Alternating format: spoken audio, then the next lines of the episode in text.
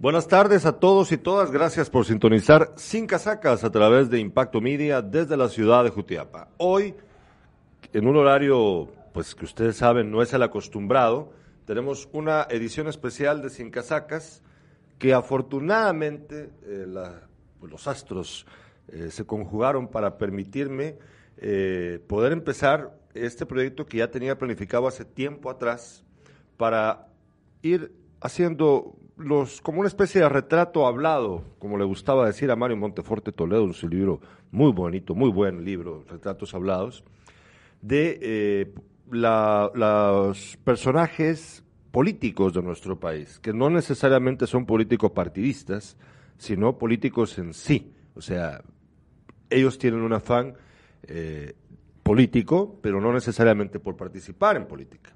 Ya van a entender a qué me refiero. En ese afán mío también, eh, pues estuve buscando la oportunidad de empezar a entrevistar a estas personas, pero aquí, que vengan acá al set y no tener yo que ir a buscarlas a otro lado. Que se, sientan, se sienten acá, que conversen conmigo, que entiendan que nuestro departamento es muy importante en este país y que deben ponernos atención y mostrando respeto viniendo acá, acá. Entonces, afortunadamente, decía, eh, hoy todo se alineó para que pudiese empezar con este proyecto. Y en su primer capítulo, para poder hacerlo, tengo ya la presencia acá, pues, como digo, agradecido con la vida, a el señor Edmond Mulet. Buenas tardes, don Edmond, ¿cómo está usted? ¿Lo puedo tratar Así, Edmond, ¿verdad? Por favor, sin el don y sin ningún título. Para eso tenemos un nombre. Muy buenas tardes, muy buenas tardes. Muchísimas gracias por esta oportunidad. No es primera vez que estamos acá en Sin Casacas, acá en Jutiapa. En el pasado también hemos tenido esa, esa oportunidad. Y ahora, pues aquí muy agradecido por el tiempo que usted nos, nos otorga y un saludo también muy, muy cordial, muy atento para todos los amigos, todas las personas que, que siguen este programa y que nos están viendo y escuchando en este momento. Doctor, Doctor. Eh, don Edmond, Edmond, Edmond, Edmond, es que estoy, me quedé trabado leyendo algo aquí. Edmond, eh, a mí me llamaron hoy para poder tener esta entrevista con usted, como digo, muy agradecido con la vida por, poder empezar. Y mejor si era con una persona que ya participó en un proceso eleccionario como candidato a presidente, usted, ¿verdad?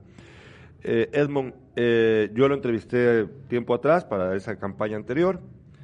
Eh, y quiero saber, primero, primero, ¿qué tan frecuentemente usted viene a Jutiapa? ¿Qué tanto conoce este departamento?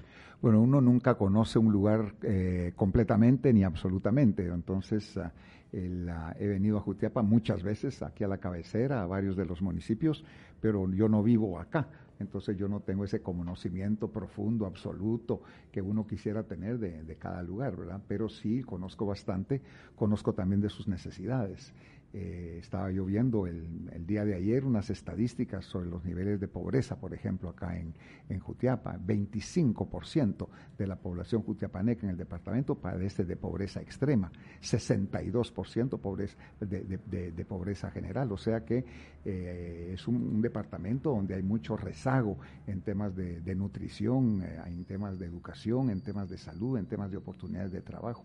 Un departamento bellísimo, bellísimo, con bueno, la, la riqueza natural que tienen acá, los volcanes, las montañas, las lagunas, el mar, eh, es algo extraordinario, ese cielo, viniendo hoy a Jutiapa en la mañana, yo le decía a mis compañeros, pero miren ese cielo, ¿en dónde en el mundo vamos a ver un cielo como el que hay acá? En ninguna parte, pues. Sin embargo, están esas otras realidades, ¿verdad? Y vemos sobre todo una realidad que afecta mucho a los jóvenes y a los niños de Guatemala. Eh, en Guatemala no hay trabajo, no hay empleo. Sabemos que en toda la República de Guatemala se gradúan cada año de educación media, peritos contadores, bachilleres, maestros técnicos cada año, más o menos 270 mil.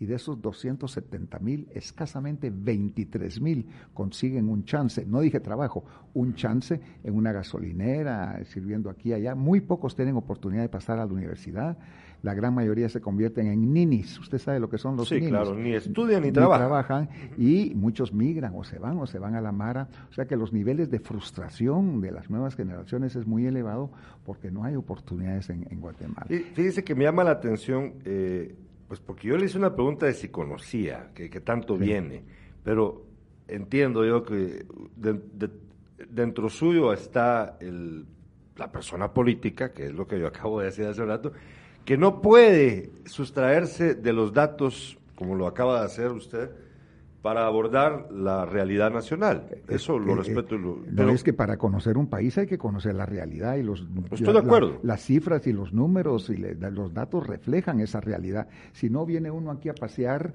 a, un balneario, un, lago, una laguna, un montaña, va uno al mar, eh, viene a pasear uno aquí a la ciudad con amigos y todo, pero eso no es conocer la realidad del país ni el departamento. Hay que conocer los datos y las cifras que eso reflejan la, la la, realidad que está sufriendo cada, cada persona. ¿Usted qué edad tiene, Tengo 70 años de edad. 70 años. 70 años. Usted entonces es del 51. En efecto, mire qué buen matemático es usted.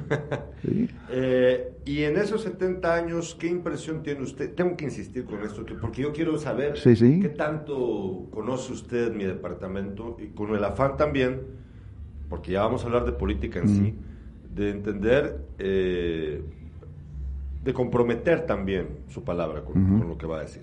No estamos en campaña, por cierto. Eh, en esos 70 años, ¿qué, impresión ha tenido usted, más allá de la topografía, la belleza natural, todo eso? ¿Qué, le dice a usted Jutiapa cuando piensa en... Eh, cuando pienso en departamentos, veo gente trabajadora, gente que se esfuerza, gente que quiere salir adelante en el tema ganadero, pecuario, en agricultura, gente que produce. Eh, y eso es lo que más me ha impresionado toda la vida, pues, de aquí de, de Jutiapa. La generosidad de la gente también, hay gente maravillosa, extraordinaria. Eh, y la belleza de las mujeres también, no lo puedo negar, porque aquí hay, ah, aquí hay patojas realmente, sí, sí, sí. bueno, bueno. Entonces, es, digamos, eso es lo que usted le viene a la, mente. Gente, trabajadora, gente que trabaja. Gente trabajadora. Sí, que produce, que se eh, esfuerza.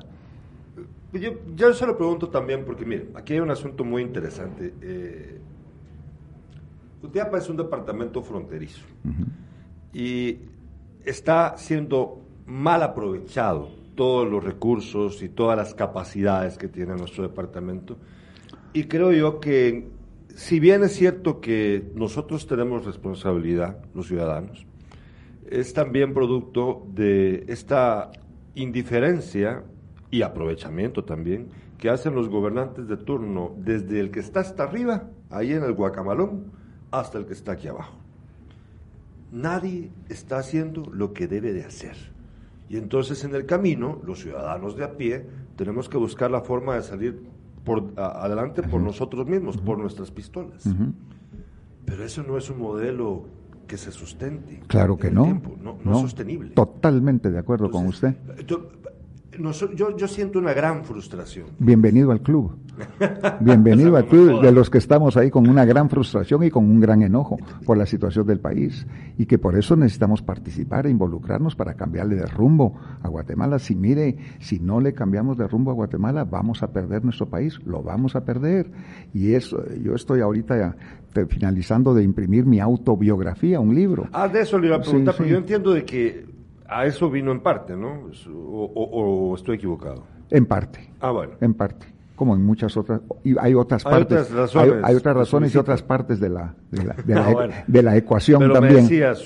no, es que yo le decía que... contando la eh, historia de su vida en un libro. En un libro, y ahí es donde ah, comparto no solamente la situación, las frustraciones que veo acá, sino mis experiencias como administrar estados fallidos y estados en crisis en otras partes del mundo, que ese fue mi trabajo, y cuando yo veo ese proceso que siguieron esos países para convertirse en estado fallido, veo que es exactamente el mismo camino que Guatemala está recorriendo. Entonces, por eso es que los índices y los números de los cuales hablábamos anteriormente son tan importantes porque son los que reflejan la triste realidad. Y es que fíjense que ahí hay un asunto bien, bien grueso. Miren, hoy con mi padre Carlos Alberto Sandoval, nosotros en este canal, que es el único, eh, el único canal de televisión formal, pero en redes, que existe en todo el país, por cierto, departamental.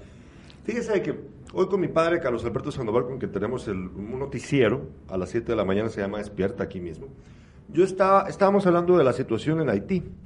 Yo le decía, porque ahorita, puchis, eh, prácticamente está siendo gobernado por delincuentes. Totalmente. Eh, no, la policía no, ya no tiene control. Nunca tuvo. nunca lo tuvo. yo le decía a mi papá, mira papá, se lo decía a los espectadores, ese es el camino que vamos a tomar. Así es. Si seguimos como vamos, eso no tarda en pasar en Guatemala. Exactamente. Entonces, aprovechar, mire cómo, por eso digo, todo coincidió hoy.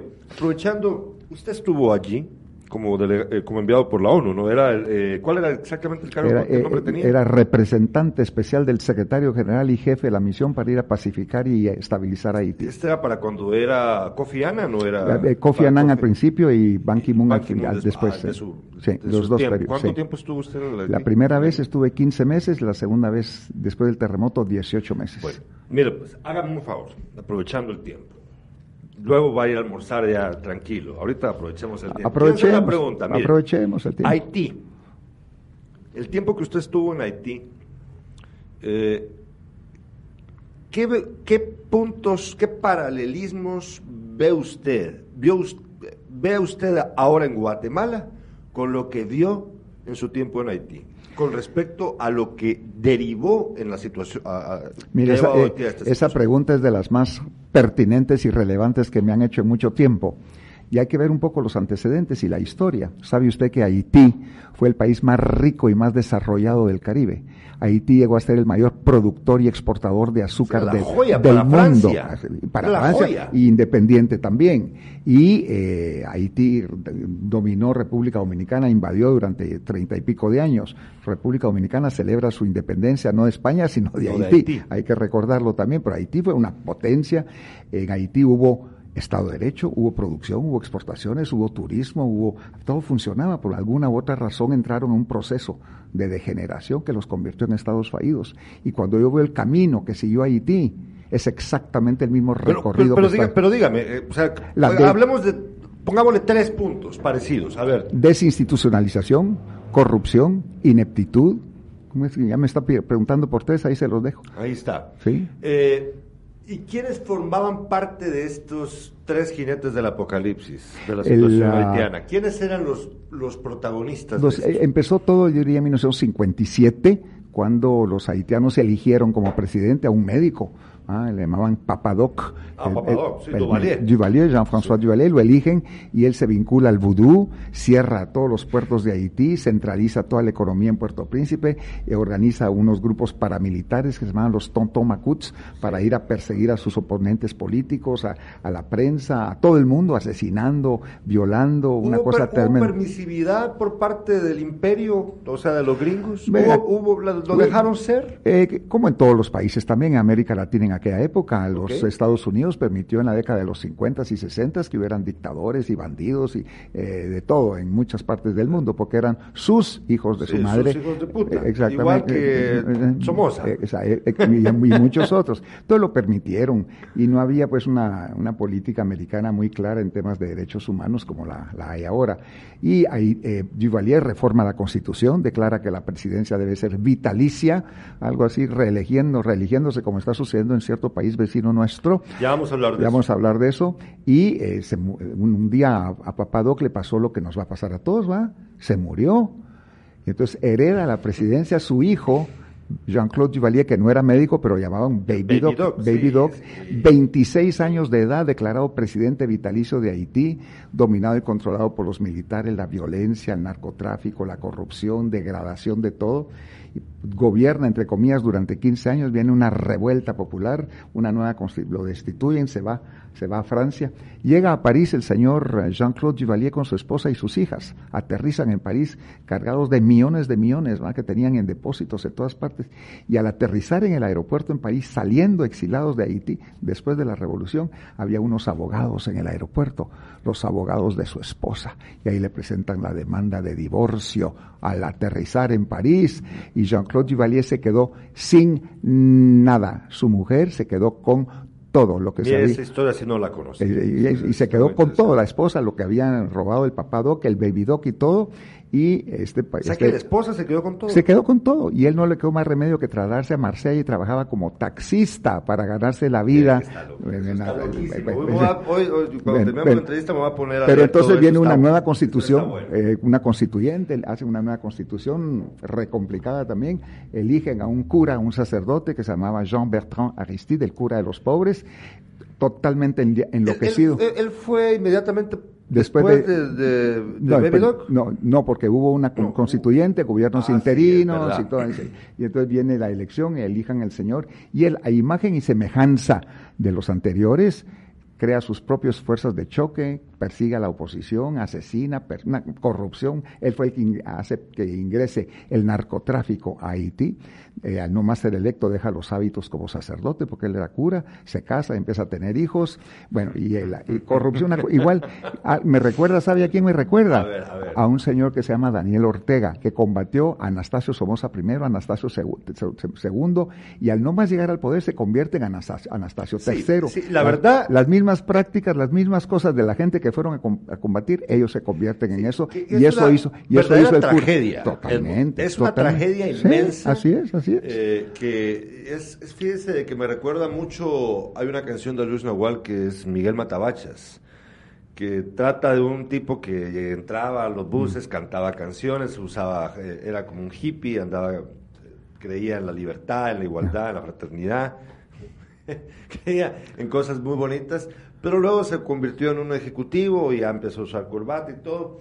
Y es aquella idea de que uno eh, se convierte en tiempo después en aquello contra lo que luchaba. Así es.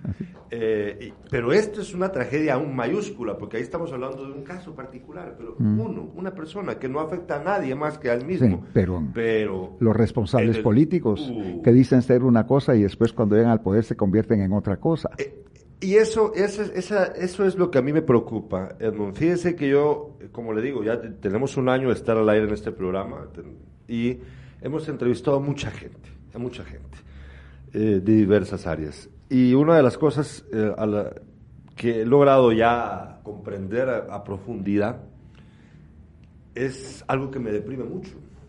Y es que parece que no hay salida. Se lo digo en serio.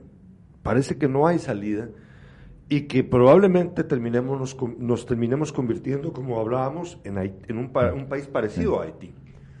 Porque aquí la, la, gente, si no es porque se le obligue, no cumple con la ley. No tenemos convicciones eh, democráticas. No, no, no estamos capacitados para llegar a consensos. Y los líderes que surgen, los que hemos tenido y los nuevos, muchas veces pues no tienen idea de lo que se están metiendo. Entonces, gente sin experiencia, sin capacidad, improvisados, una ineptitud tremenda, eso es lo que hemos tenido. Bueno, usted me estaba preguntando sobre las similitudes entre Guatemala y Haití. Exacto. Volvamos, volvamos a ese punto. Entender, precisamente. A mí me deprime mucho eso. Eh, y por eso le preguntaba quiénes eran los protagonistas de esa historia. Usted ya me mencionó a los presidentes, ¿verdad? De acuerdo. Pero las, e, las élites de esos... Es que ahí voy. Ahí va la élite. Ahí va. Entonces, es que por eso, por eso mencionaba yo hace un momentito que no tenemos convicciones democráticas. Y es que no solo... Mire, pues, para poner a alguien en el... Para tener un problema en, en un Estado, no solo es no solo hay que ver quién es el ejecutor, o sea, el presidente y todos los que están en un cargo público, porque alguien lo puso ahí también. Pues sí. ¿Y dónde está, dónde está esa responsabilidad? por eso le quiero preguntar, ¿quiénes son los otros protagonistas? La élite, dice usted, pero ¿qué, ¿quiénes son la élite? Por ejemplo, en el caso haitiano, ¿quiénes eran? La élite económica, la élite social, la élite religiosa, la élite académica. ¿Y qué hacían? Nada. Ah, bueno. pero se beneficiaron pero, muy, muy pocos. Sí, por supuesto. algunos pocos, ¿verdad? Y muchos haitianos migrando, migrando porque no veían una. Un, pero digamos, la élite económica en Haití eh, se benefició de esa situación. Eh, o sea, la falta de Estado de Derecho también les convenía. Y muchos otros grupos también, políticos también, que eh, el, sistema como estaba en Haití no querían que eso cambiara y se dejaron llevar y no les importó que el país se convirtiera en Estado fallido. Estaban pensando solo en su beneficio personal. Y, pero hay un límite, ¿no? O sea, eh, un límite. Como, usted lo dice con la historia que contaba de Baby Doc o Papa Doc, Baby Doc, no. ¿Cuál fue el que se quedó que se quedó la mujer con todo? Eh, Baby Doc. Baby Doc, va. Ah, sí, porque el otro se murió, ¿no? Sí, así es. Eh, hay un límite. Es decir, usted puede... Eh, bueno, hubo un límite en Haití cuando vino la revuelta, una revolución popular en contra de Baby Doc. y ahí hubo una nueva constitución. yo, hablo, yo, yo hablo de un límite de hasta cuánto puede uno robar, enriquecerse de forma ilícita. Hay un límite en el sentido de que de tanto eh, saqueo, al final ya no queda nada quedan migajas, todavía quedan migajas y quedan los pobres diablos recogiendo migajas también para ellos, no están pensando en los demás. Y en Haití todavía hay élites y gente ahí que se están beneficiando de esta misma situación. Todavía. Todavía, y se ven con las migajitas. Pero no, ven ellos lo, que están, lo que están causando, no, lo ven. No, no les interesa, no tienen sentido de solidaridad social, no están pensando en los demás, están pensando solamente en ellos mismos. ¿Y eso pasa aquí en Guatemala? Totalmente, aquí estamos en una actitud de sálvese quien pueda Aquí todo el mundo, yo, los diputados ahí, yo nunca más en la vida voy a volver a ser diputado. Esta es mi última oportunidad, mi única oportunidad, ver qué saco. Soy concejal o, síndico, soy alcalde de una municipalidad, mucha, nunca más en la vida vamos a tener esto, esta oportunidad. La ley de Hidalgo. subamos las dietas en las sesiones del Consejo Municipal. Soy militar, soy policía, soy ministro. Todo el mundo está en una actitud de sálvese quien pueda. Y eso es lo que tenemos que revertir en este país. Tenemos que que la gente confíe de nuevo en instituciones y en personas, lo cual no es fácil porque la gente llegó a un nivel de nihilismo profundo. Esa es otra pregunta válida. Usted dice que confíen de nuevo, pero es que alguna vez han confiado. Sí, porque... ¿En quién confió alguien que demostró que esa confianza estaba bien depositada? Cada cuatro años hemos votado por alguien, hemos confiado en alguien, si no, no hubieran ganado las elecciones. Mm. Bueno, pero es que no hay, no hay de otra también, porque hay elecciones y hay que escoger, algo hay que escoger. Entonces ahí depositaron la confianza. Pero es que no, no, es que no, no, no. Yo no creo que hayan depositado la confianza. Y después fueron engañados. Pero ¿será que de verdad la gente está confiando? Es que yo, mire. Cada vez menos, cada vez menos. Sí, pero es que confiar significa que yo, yo de verdad creo en que esta persona hará una diferencia y por eso yo, yo le doy mi voto. Pero yo no creo que la gente vote por esa razón. Yo, yo creo que ya no. Cada vez menos. Algunos seguramente votan por esa razón. sí. Sí, de acuerdo. Es una cantidad mínima. La gran mayoría de personas vota por otras razones que también tienen que ver con eso que usted dice del sálvese quien pueda.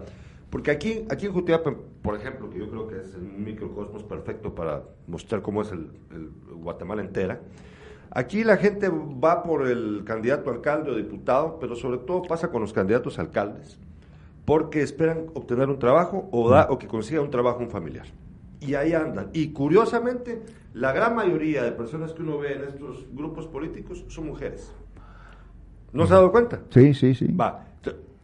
Y luego se frustran, se enojan. Fíjense que yo recibo mensajes a cada rato que me dicen, sí, es que aquel no sé qué, pero vos andabas con él. Sí, lo que pasa es de que ahora lo critica porque no le dio el trabajo que esperaba. Entonces la, la, mira es muy corta, pero es porque también la gente tiene mucha necesidad. Hoy hablamos de los niveles de miseria y de pobreza que hay en Jutiapa, entonces la gente está viendo cómo sobrevive. O sea, yo no los culpo. No, es que yo, los, yo entiendo, pero, pero es un círculo vicioso. Que, ¿Por dónde se rompe la, cuerda? O sea, ¿cómo vamos a cambiar esa, esa cosa? Porque vamos a seguir igual. ¿Qué, ¿De qué manera? Fíjense que yo tengo un primo, un primo a quien yo respeto mucho, que me decía en las elecciones en las que participó Manuel Valdizón. Sí, participó ah, sí, que le ganó Jimmy Morales al final. Que ya no participó. ¿O cómo estuvo? Ah, sí, sí, participó, sí, claro que participó. Y le ganó en tercer lugar, lo, lo, cachimbió. Bueno, eh, me, decía, me decía mi primo, es que yo quiero que gane Valdizón. Es que debe de ganar Valdizón, pero no porque confiara en él. La razón que él tenía para querer que ganara Valdizón era, si gana Valdizón, el proceso de, deterioramiento de nuestro país va a acelerarse, me dijo. Y entonces, si llega él... Para forzar el cambio. Vamos a hacer mierda el país y mm. entonces ahí se va a ver obligado a hacer una Asamblea Nacional Constituyente, a reformar todo, a cambiar... Entonces, la visión de él era, aceleremos el caos, que ocurra ya. Posiblemente, si hubiera llegado Valdizón, hubiese ocurrido. ¿Sabe? Le voy a decir por qué lo digo también. Yo, yo de verdad sí, es que de verdad, yo he cubierto muchos eventos políticos a lo largo de mi carrera periodística, pero nunca había visto un tipo tan loco como él. Y le voy a explicar por qué. Aquí en Quesada vino a dar un meeting, Quesada Jutiapa, la tierra de Pepe Mía, el escritor, Mía, Mía Vidaure, eh, vino a dar un meeting político y tenía una Biblia y una constitución. Entonces agarró ambas así con sus manos y dijo, aquí están mis armas, dijo. Pero no las besó, besó sus bíceps. Dije, este tipo. Hubiera sido muy interesante ver si se cumplía la profecía, el deseo de mi primo de que terminase esto haciendo cataplum. Pero tenemos que llegar a eso. Espero, espero que no, yo creo que hay posibilidades de no caer en eso y que todavía hay tiempo y hay posibilidades de rescatar al, de rescatar al país. ¿Cómo? Es que, es que cómo se rompe la cuerda. ¿Cómo? Eligiendo a gente correcta, decente, honrada, con sentido de solidaridad social. Pero, pero, pero, miren, tenemos que, oh, hay dos posibilidades, hay dos posibilidades, dos posibilidades para cambiar el destino del país. Un movimiento revolucionario que cambie todo de abajo para arriba, ahorita eh, una cosa realmente popular y que venga a reventar todo, o a través de las elecciones. Bueno, Esos son los dos caminos que hay. Hablemos primero de las elecciones y después hablemos del, movimiento revolucionario. La sublevación. Sí, sí, porque muchos creen, de mis amistades, creen que es la única forma mm. ya. Y tal vez tienen razón. Vamos a analizarlo mm. brevemente, si le parece bien a usted. Eh, hablemos de la realidad actual, o sea, de este día. De la triste realidad. De la triste realidad, gracias, lamentable.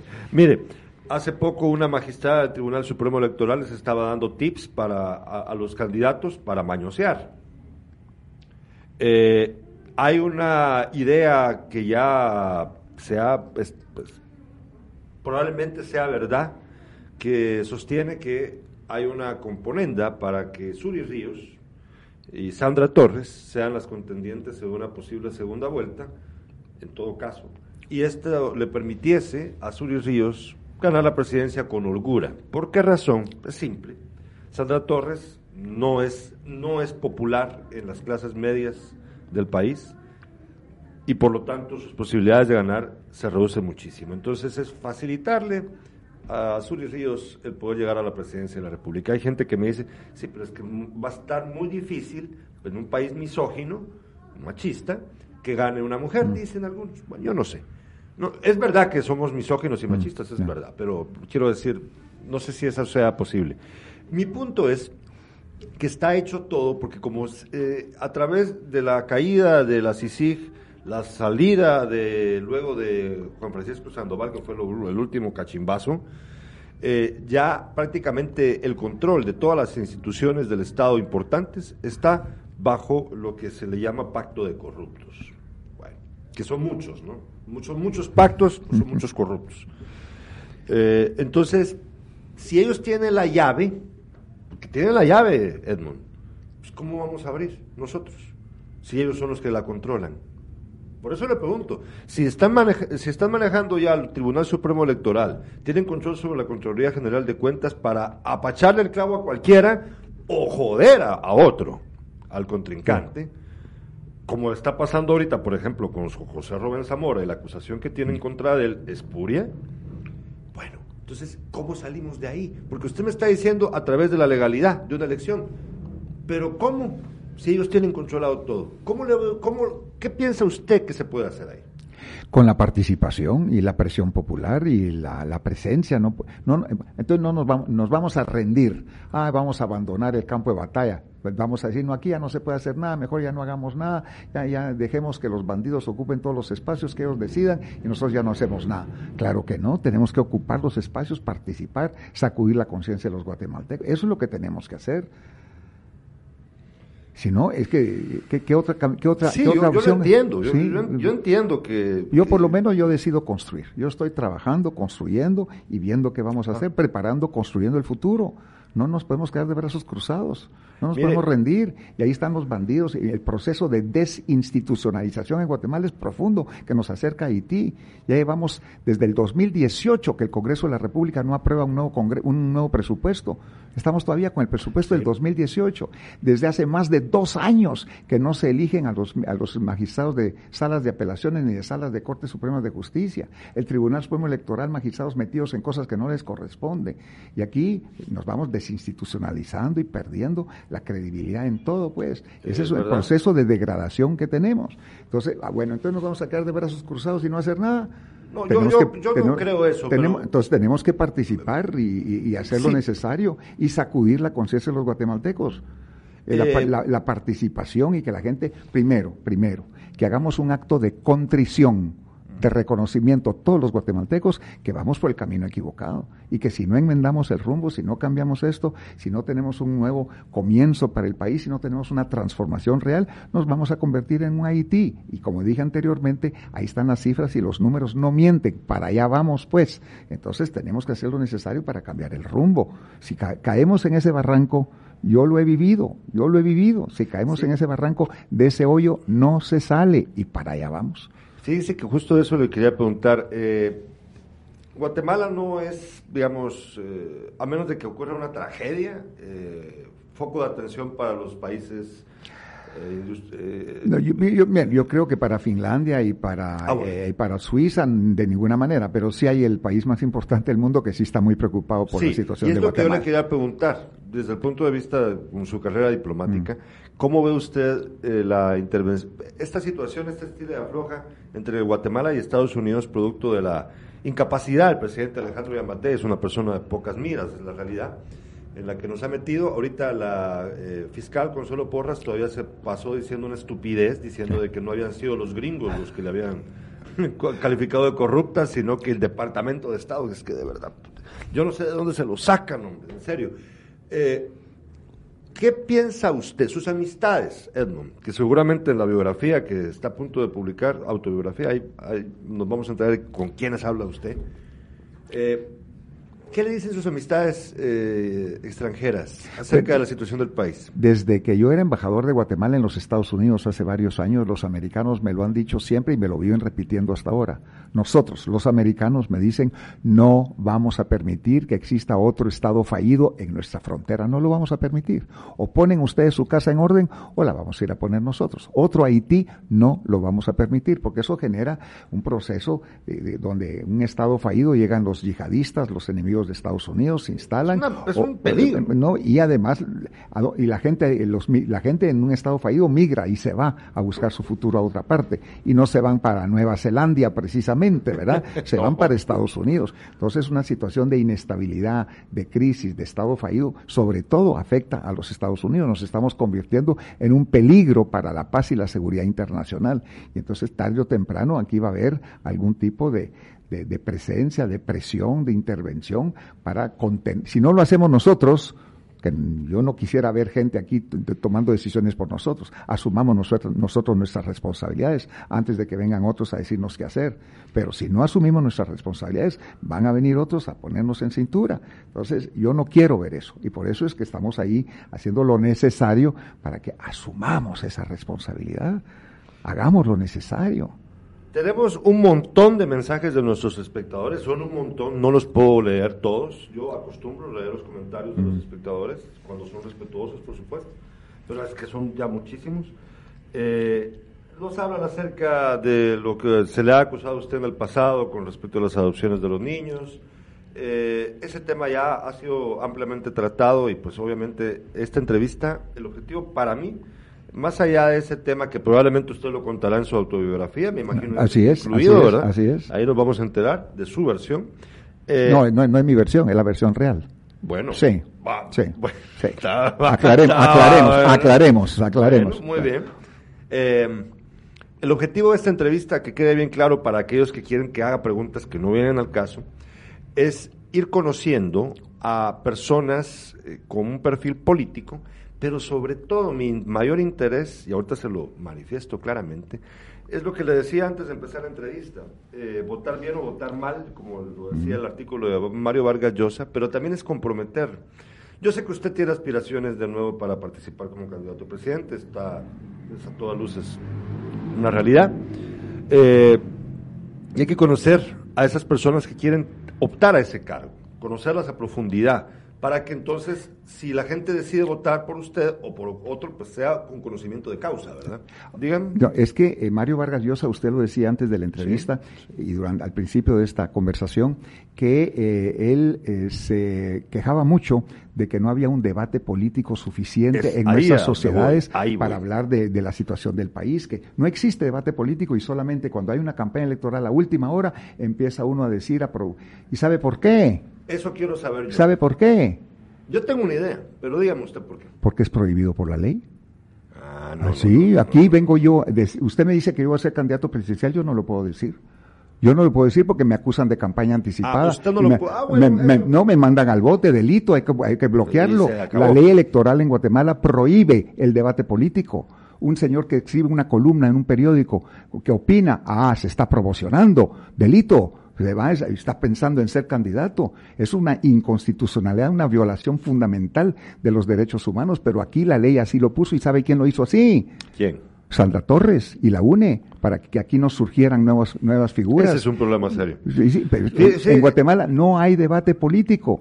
Uno va a los medios de comunicación, con excepción del suyo acá, pero todos los demás están así, pero preocupados. No, aquí mejor no hablemos de política porque nos van a sancionar, pero esa es la ley, la ley. Entonces aquí tenemos ese marco regulatorio que nos impide fomentar la democracia, la participación, el debate, la discusión sobre la situación del país. Fíjese que ahí viene, eso está buenísimo que lo ha hecho porque es lo que quería preguntarle ahora. Mire, a mí me causa mucho, mucha molestia, Edmond, que los políticos eh, sobre todo los que son candidatos a la presidencia, que fueron o serán, eh, terminó la campaña, se acabó, y ya, calladitos todos, hasta que llega el momento de la campaña, no, permítame, permítame la guitarra. Mire, pues, hay un asunto ahí. Tengo una teoría, a ver qué piensa usted de esa teoría. Los eh, políticos que luego van a volver a participar se quedan callados porque como el que ganó no se puede reelegir, entonces no le sirve de nada criticarlo. No pasa lo mismo con los candidatos a alcalde, porque como ese sí se puede reelegir, entonces aquí, aquí en mi, ciudad, aquí andan un montón de candidatuchos eh, creando páginas falsas o dando su opinión personal, pero un poquito, criticando a la administración actual. Y eso pasa siempre echando penca. ¿Por qué? Porque ese sí se va a querer reelegir. Entonces es mi competidor. En cambio, el, presidente de la República se acabó. Ese ya, no, ya nunca más. No es mi competidor, no es mi, no es mi competencia. yo creo que por ahí hay una razón que muchos políticos eh, sostienen, no estoy diciendo que eso sea una razón suya, yo lo que quiero decir es de que creo usted no ha visto usted no ha visto mis mensajes, mis tweets, mis comunicados en relación a la situación actual del país, del, gobierno actual, o sea que, sin embargo, yo tengo denuncias en el Tribunal Supremo Electoral por campaña anticipada. ¿Cuál es el argumento? Ah, porque, porque, me, porque me estoy promocionando, ajá. Por, por, opinar. Por opinar. Se está promocionando su nombre. Es, es delito. Entonces yo tengo que tener ahí con abogados y con amigos haciendo, diluyendo y defendiéndonos en el registro de ciudadanos. Es que aquí hay un acoso también en contra de la libertad individual y está en la ley. Pero mire, vamos a ver, yo que no tengo aspiraciones políticas, yo doy mi opinión. Pero, pero usted pero, no pero, es, pero el día en que, por ejemplo, usted le dice, miren, queremos que usted sea nuestro candidato a alcalde y todo, van a investigar. Él se estuvo promocionando durante tres años en su programa de radio y todo, entonces no se le permite eh, participar porque ya estaba haciendo campaña a ese nivel estamos. Entonces, Mario Vargas Llosa tiene razón, no hay debate político. No hay debate político. No hay debate político, pero es, el entorno legal y la cultura que hemos generado también de represión en este país. Quiero hacer preguntas rápidas, para respuestas rápidas. Eh, ¿Usted se considera de qué ideología? Yo soy un demócrata liberal. ¿Qué significa en términos prácticos? Yo creo en la libertad, eh, en la libertad individual, creo en la propiedad privada, creo en el desarrollo económico basado en el capitalismo, pero también creo en la solidaridad humana, en que el Estado la sociedad también tienen que preocuparse por los niños que se mueren de hambre, por la educación, por la salud. O sea, tenemos que, aquí todos somos hermanas y hermanos guatemaltecos. En el tema económico, no hay duda que solamente los sistemas económicos de libertad, de libertad empresarial, de capitalismo, sacan adelante a los países. Este país, eh, ¿cómo lo cataloga usted? Eh, ¿Qué tipo de economía o mercantilista? Mercantilista. ¿Cree usted que los, las élites guatemaltecas han llegado a un límite de egoísmo eh, para ayudarnos a salir de este No, no, no, no, no creo, no creo. Yo creo que pueden, pueden ser aún más egoístas de lo que son. No han llegado al límite todavía. Pueden, pueden ser aún peores. Pueden ser aún peores. Sí, sí, sí. Eh, lo he visto en otras partes. Eh, yo ayer grabé un video que ahí se lo vamos a mandar para que lo vea, hablando del consenso. Aquí no somos capaces de llegar a un consenso. Eh, no somos capaces de escuchar al otro. ¿Usted cree que tal vez las nuevas generaciones que forman parte de la élite, los hijos de, esta gente, esté un poco más abierta para este para este debate, para este llegar a un eh, consenso? En algunos casos sí, en algunos casos sí, pero muchos de estos tampoco les costó. Ellos son los herederos, ellos no fueron los que trabajaron, los que crearon las empresas, eh, las corporaciones, heredaron y tampoco no saben lo que representa ese esfuerzo, ese sacrificio, los desvelos para construir. Entonces, eh, a veces no tienen esa sensibilidad de que es de venir de abajo tampoco. Entonces he visto en algunos de ellos, algunos sí, son más ilustrados, conocen y entienden un poco más, pero otros están tan distantes de la realidad nacional, están viviendo en sus burbujitas y no se dan cuenta que esto se está cayendo, cayendo a pedazos. Es que se está cayendo a pedazos. Así es, así es. Eh, ¿Qué piensa usted de la forma en la que el presidente Yamatei y su gabinete en pleno actuó durante la pandemia, que no se ha terminado? Que deben de ir a vacunarse, no sean babosos. Los dos primeros meses de la pandemia creo que fueron bien, bien manejados, hay que reconocer eso, pero en ese momento, en el mundo entero, no solamente en Guatemala, en el mundo entero, no se sabía qué era la pandemia, qué representaba, las, no se sabía ni qué tratamientos dar, ni nada. Sin embargo, sin embargo, a partir de mayo del año pasado, dos meses después de la, del inicio de la pandemia, todo el mundo, en todo el mundo, entendió, comprendió lo que eso significaba. ¿Por qué todos los países del mundo adquirieron, reservaron, consiguieron vacunas a tiempo? Guatemala no lo hizo. Guatemala está con Venezuela en los últimos rangos a nivel mundial, penúltimo a nivel latinoamericano en, vacunación. Y si no fuera por Israel, Estados Unidos, México y la India, que donó vacunas, aquí no habría vacunas. O sea que fue una yo, ahí, yo no sé, irresponsabilidad, falta de visión, falta de preparación, ineptitud, corrupción, lo que sea. El hecho es de que no se no, no cumplieron con lo que debieron haber cumplido como Estado, como gobierno, como responsables de la salud del pueblo. ¿Qué piensa de lo que ha ocurrido en el Story Zabal con la minera del níquel? ¿Cuál es su opinión? Eh, yo creo profundamente en la democracia profundamente en la democracia y que son las comunidades las que deben decidir si les conviene o no les conviene. Yo conozco... Se está atropellando el derecho de las comunidades, en, por este, tanto. En este momento se, la Corte de Constitucionalidad ha suspendido la operación de la minera esperando que se realice la consulta y no se ha realizado y han creado una serie de mecanismos y manipulaciones y de tergiversaciones de esa consulta eh, que no es auténtica ni legítima y eso genera problemas como estamos viendo ahora. Mandaron un montón de policías y antimotines a cuidar camiones. Fíjese que hace poco hablábamos, y aquí la, otra pregunta, lo, que ha pasado con los veteranos militares que están pidiendo este resarcimiento de 120 mil quetzales y son como medio millón ellos. Es, un, es una locura. Eh, Edmond, decía una persona, un veterano, decía, sí, es que me escribió un mensaje que leí en el mm. chat en vivo del programa, decía, sí, es que nosotros eh, nos obligaron a ir a cuidar a los dueños de las fincas durante la guerra. Él, él, él, lo decía también en un sentido como, deberían de darnos dinero. Bueno, ¿cuál es su opinión al respecto, Edmond? Porque primero yo, eh, yo no estoy diciendo de que la gente no tenga derecho a pedir algo que cree que es justo, ¿verdad? Pero usted cree que es, ¿qué, cree que está detrás de todo esto? El origen ¿Y usted este haría eso? El origen de este problema actualmente. Pues ya sabemos por dónde vino. Dígame, dígame. Bueno, fue una promesa. Sí, una promesa. Una promesa. Y yo voy a caminar con ustedes, voy a ir a manifestar con ustedes, yo voy a ir al Congreso a acompañarlos para que el Congreso pase. Eso fue la promesa de un candidato presidencial que es ahora presidente. Y está grabado. Y está grabado, y video y audio. Y ahí, ahí se originó el problema de una promesa que no se podía cumplir porque es multitrillonaria, es imposible. Es, ridículo, pero ahí está la promesa. Entonces la gente cree de nuevo en esas promesas y en esas ofertas que se han hecho. Ese es el origen del problema. Alguien, alguien responsable, alguien con sentido común, dicen, miren señores, eso no se puede, yo no los voy a acompañar, pero la demagogia, el populismo, la oferta barata nos ha llevado a esta situación. Bueno, fíjese, usted ha visto que ah, surgió en los eh, principios de, de este siglo, negocios como Pollo Pinulito. Empezaron a aparecer. Un pinulito aquí, pinulito allá. ¿Qué hizo eh, Pollo Campero y la empresa mayor, la empresa matriz?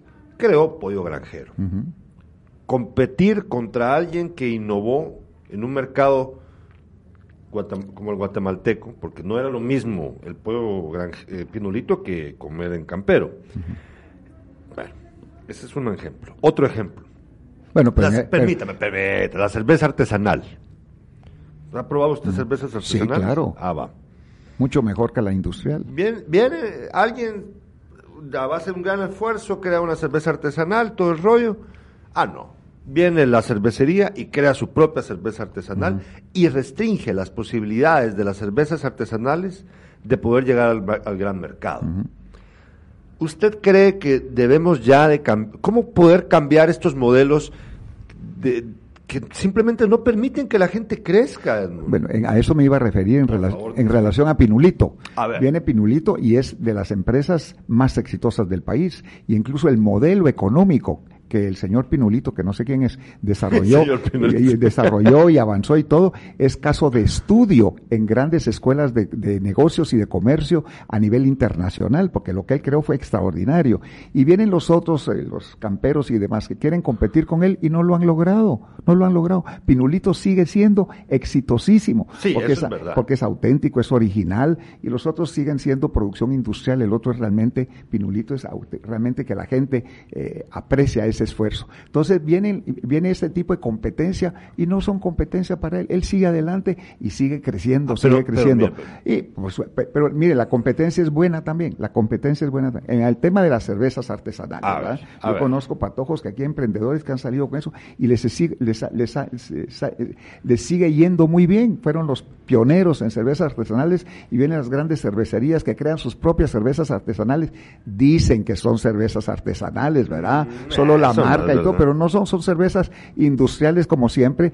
Y nosotros que sabemos de cerveza, sabemos diferenciar en sabor y en calidad que es lo que se dice cerveza artesanal, que no, no lo es con la cerveza artesanal de verdad. Entonces, entonces, ese tipo de competencia, de disfraz, de, de, falsedad, no llegan muy lejos tampoco. Permitamos que vayan, y entonces la competencia al final va a la calidad y, la, y, lo que la gente prefiere es lo que va, lo que va a a, triunfar pues en el comercio. vamos a aprovechar los últimos cinco minutos de la entrevista, porque ya hablando de pollo pinulito y de cerveza artesanal, yo creo que a todos nos dio hambre. Quiero preguntarle, de hecho, ¿cuál es su cerveza favorita? El, tipo de cerveza, o la marca, si me quiere decir, está bien. El Príncipe Gris. Príncipe Gris, ah, buenísima, buenísima, buenísima. Cerveza artesanal guatemalteca. me parece, buen gusto. a ver, Edmond, ¿usted es católico, evangélico? Yo soy católico. Católico. Eh, ¿Practicante? Eh, no voy a misa a, la misa todos los domingos, pero sí, por supuesto, creo en Dios. Soy un hombre temeroso de Dios. Eh, ¿Usted qué piensa de aquellos, y que conste que no es con dedicatoria, porque muchos andan de eso, andan detrás. ¿Qué piensa usted de estas vinculaciones que hace la gente con Israel? que luego políticamente quieren utilizarlas para hacer parecer que son personas probas porque apoyan a un país que, pues, da la casualidad, es el país en donde nació Cristo, ¿verdad? Eh, ¿Qué piensa usted de esta? Yo veo manipulación bueno, eso, que no hay un... E, eso no solamente se da con Israel, se da en muchos, mucha gente aprovecha muchos otros temas para llevar agua a su molino, pues o sea, el tema de Israel no es único en eh, la voluntad de algunas personas de, beneficiarse con esas cosas. O sea, no hay que no hay que extrañarse. ¿Usted estaría dispuesto aquí, voy a ser bien breve, rápido, ¿usted está dispuesto aquí a aliarse en una posible campaña con personas para el departamento de Jutiapa que no hayan demostrado su probidad? ¿Aceptará candidatos si es que llega a esa instancia de los que usted no tenga certeza de si son personas probas? nosotros estamos, eh, bueno, ya que me lo está preguntando, yo se lo estoy estamos recorriendo el país, y yo ando, yo ando como San Pedro. ¿Se acuerda usted de San Pedro? Pues yo ando como San Pedro. Hmm. Ah, usted no es, no, no lee la Biblia. Pero eh, el, no, no, me perdí en la, me perdí en la parábola. yo ando como San Pedro con una gran caña a pescar, pescando, ah, pues, pescador de hombres. Pescador de hombres, pescador de mujeres, con una gran caña a pescar, pescando gente buena, correcta, honesta, con sentido solidaridad y si le dicen que alguno que no es, ¿qué hace? Bueno, mire, en estos tipos de políticas sabemos, hay campañas negras, hay inventos y todo. Entonces, primero que me lo muestren, lo lo muestren. pro- me, lo pro- me lo prueben, entonces ahí sí. Pero, ah, no es que aquel, fíjese que no sé cuándo, fíjese que le pegó a la mujer y tiene juicio de no sé cuánto, y resulta que no es cierto. Es que es narcotraficante y no es cierto. Y, es- o sea, aquí hay muchas campañas negras, entonces tenemos que tener esa, esa seriedad también para no caer en la trampa de estas mentiras que, es- que se dan, que se dan. Y por último, ¿de qué vive? ¿Usted de qué vive, Edmond? ¿De qué tiene un negocio? ¿Se dedica? No, ¿Qué- de, de qué es su de mi, ingreso? pen- de mi pensión, de mi jubilación. ¿De dónde? De Naciones De Unidas. Naciones Sí, Mm, eh, ya principalmente. pues sí, ¿verdad? de- Tiene sí, sentido. sí, sí. Eh, y ese es otro tema que un día tal vez podamos abordar. Este país es injusto con la gente de la tercera edad, con la gente que ya se jubiló. Muchas gracias. Es la realidad, es muy injusto, ¿no Ok. le parece a usted? Sí, sí, yo estoy totalmente de acuerdo. y ya es hora yo de estoy- yo estoy- modificar Yo estoy en ese rango. Es una desgracia. Edmond, yo le agradezco mucho haber estado en esta entrevista. Yo creo que la gente lo ha de haber disfrutado mucho. Esta es la primera de una serie de entrevistas que ojalá que todos me aceptasen entrevistarse y que vengan aquí, no vía Zoom, que vengan aquí a Jutiapa, que conozcan nuestro departamento y que vengan a este Pues estudio. miren esta belleza, miren este paisaje, miren esa, ahí está el Suchitán, ahí ese cielo maravilloso que hay, qué cosa más bella, por Dios. Me gusta eso. Yo les agradezco de verdad al montón de gente, hemos tenido más de 800 personas viéndonos, yo de verdad les agradezco. Por mucho este es el programa más exitoso que hemos tenido en este canal. Gracias por su presencia, de verdad. A usted muchas gracias Eh, por esta espero volver a entrevistarlo y poder volver a preguntarle más cosas y quiero tener más entrevistas con más personas para ir armando un, perfil, un álbum de perfiles políticos de nuestro país para que la gente también tenga claro para dónde va la onda. Edmond, que tenga usted un buen viaje. Muy amable, Y gracias. le dejo despedirse de la audiencia. Bueno, solamente de nuevo a usted muchas gracias por esta oportunidad, esta conversación. Siempre es muy, muy agradable.